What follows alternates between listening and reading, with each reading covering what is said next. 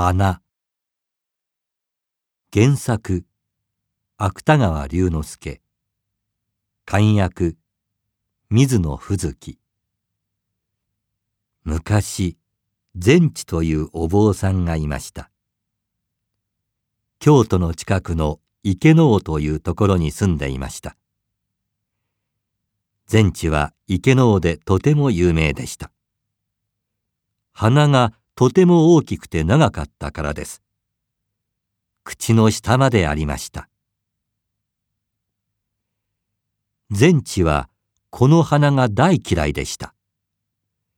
もう50歳を過ぎていましたが、子供の時から人が自分の花をどう思うかずっと心配でした。でもそのことを他の人に知られたくありませんでした。だから他の人の前では心配していないような顔をしていました。全知が自分の鼻が大嫌いな理由の一つは不便だったからです。食事の時、全知は一人でご飯を食べることができません。茶碗の中に鼻が入ってしまうからです。全知には弟子がいましたから、弟子に手伝ってもらいました。弟子というのは、勉強や仕事を先生から教えてもらう人のことです。食事の間は弟子に板で鼻を持ち上げてもらいます。ある時、弟子がくしゃみをしたので、鼻が熱いご飯の中に落ちてしまいました。この話は池の尾だけではなく、京都でも有名になりました。しかし、全知が自分の花が大嫌いだった一番大きい理由は、不便だからではありません。他の人がびっくりして、ずっと全知の花を見続けたり、遠くの方で自分の花の話をして笑ったりするからでした。そんな時、全知は逃げ出したくなるのでした。池の王の人たちは、全地はお坊さんになってよかった。あの花では誰も奥さんになる人はいないだろう。と思っていました。お坊さんは結婚しないからです。でもお坊さんになっても全地の苦しみは少しも変わりませんでした。全地は鼻を短く見せる方法を一生懸命考えました。人のいない時に鏡で顔を見ました。右を見たり、左を見たり、下を見たりしましたが、鼻は全然短く見えませんでした。また、全知はいつも他の人の鼻を見ていました。寺にはお坊さんや町の人がたくさん来ますから、自分のような花の人を見つけて安心したいと思ったのです。でも、全地のような花は一つもありませんでした。それから本の中に自分と同じような花の人の話がないか探しました。耳の長い人の話はありましたが、鼻の長い人の話はありませんでした。鼻の長い人の話はないなあ。全知は残念に思いました。全知は鼻を短くする方法も調べました。そして少しでもいい方法を見つけると必ずしてみました。草から作った薬がいいとわかるとそれを作って飲んだり鼻につけたりしました。しかしどんなことをしても鼻は長いままで短くなりませんでした。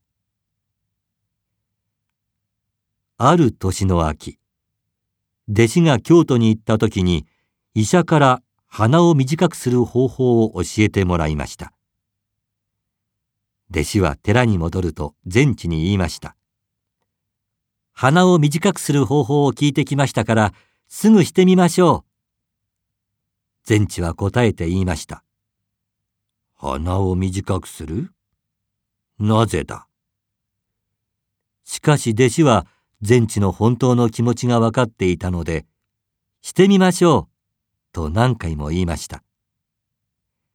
全知は、そうか。そんなに言うならしてみよう。と言いましたが、本当はその方法を早くしてみたかったのです。その方法というのは、お湯の中に鼻を入れて柔らかくしてからその鼻を人に踏んでもらうというものでした。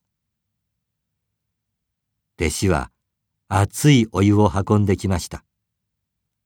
そして全地の花をそのお湯に入れました。お湯はとても熱いのに花は少しも熱くありません。しばらくして弟子が、もういいでしょう、と言いました。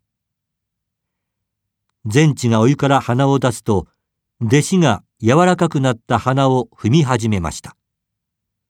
弟子は時々、医者に言われた通りに強く踏んでいますが、痛くありませんか？と聞きました。しかし全地は怒ったように、痛くない。と答えました。本当は鼻を踏まれてとても気持ちが良かったのです。しばらくすると鼻から何か白いものがたくさん出てきました。弟子は、これを全部取ります。と言いました。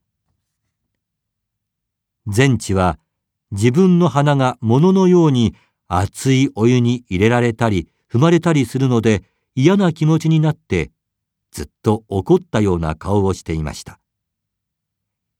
弟子はその白いものを全部取りました。そして、もう一度鼻を熱いお湯に入れれば終わりです。と言いました。しばらくして全地は鼻をお湯から出しました。すぐに鼻を触ってみると短くなっているのがわかりました。短くなっている。これなら普通の花と変わらない。弟子が全地に鏡を見せました。全地は短くなった花を触りながら恥ずかしそうに鏡の中を見てみました。本当に短くなっている。これならもう誰も笑わないだろう。花は小さくなって今では口の上までの長さになっています。全地は鏡を見ながら嬉しそうに笑いました。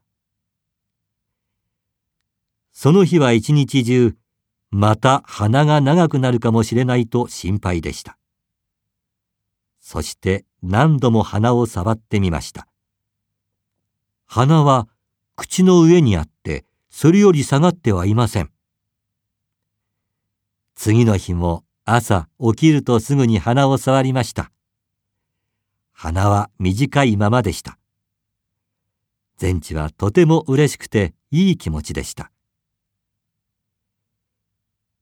しかし二三日経つとその気持ちも変わってきました。人々が前よりもっと全地の花を見るようになったからです。用事があって寺に来た客は話をあまりしないで全地の花ばかり見ていました。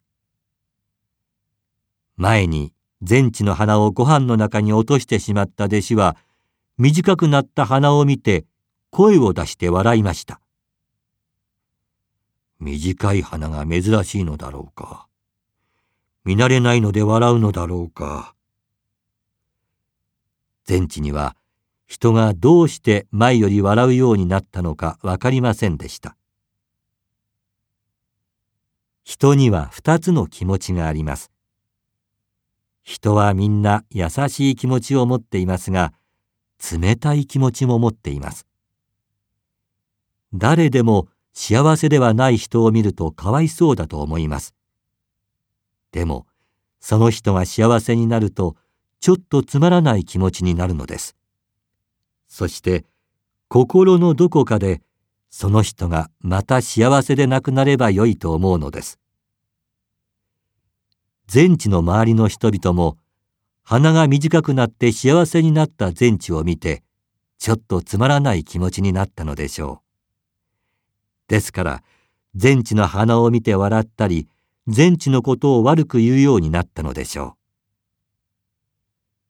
う。全地は人にはこのような冷たい心があるということがはっきりとは分かりませんでした。でも前より笑われるようになったので嫌な気持ちになってよく怒るようになりました。ある日犬が鳴いているので庭に出てみると全地の花をご飯の中に落とした弟子が板を持って犬を撃っています。板は鼻を持ち上げるとき使ったものでした。鼻を撃つぞ鼻を撃つぞと言いながら犬を撃っていました。全地は怒って弟子から板を取ってその板で弟子を強く打ちました。こんなことがたくさんあって全地は鼻が短くなったことがだんだん嫌になっていきました。前の花の方が良かったと思うようになっていきました。ある寒い夜のことです。外は強い風が吹いています。全地は寒くてなかなか眠れませんでした。すると鼻が熱くなってきました急に短くしたから病気になったのかもしれない全地は心配そうに鼻を触りながら言いました。次の朝、全地はいつものように早く起きました。昨日の晩の強い風で黄色い木の葉がたくさん落ちて、寺の庭は明るく光っていました。気持ちのいい朝です。全地は窓を開けて庭を見ていました。すると、あれ？何か変だ。全地は急いで鼻を触りました。あ、鼻が長くなっている。鼻は前のように口の下までありました。夜の間にまた長くなったのです。全地は鼻が短くなった時と同じように嬉しくなりました。これならもう誰も笑わないだろう。全地は心の中で言いました。朝の光の中で長い花を大切そうに触りながら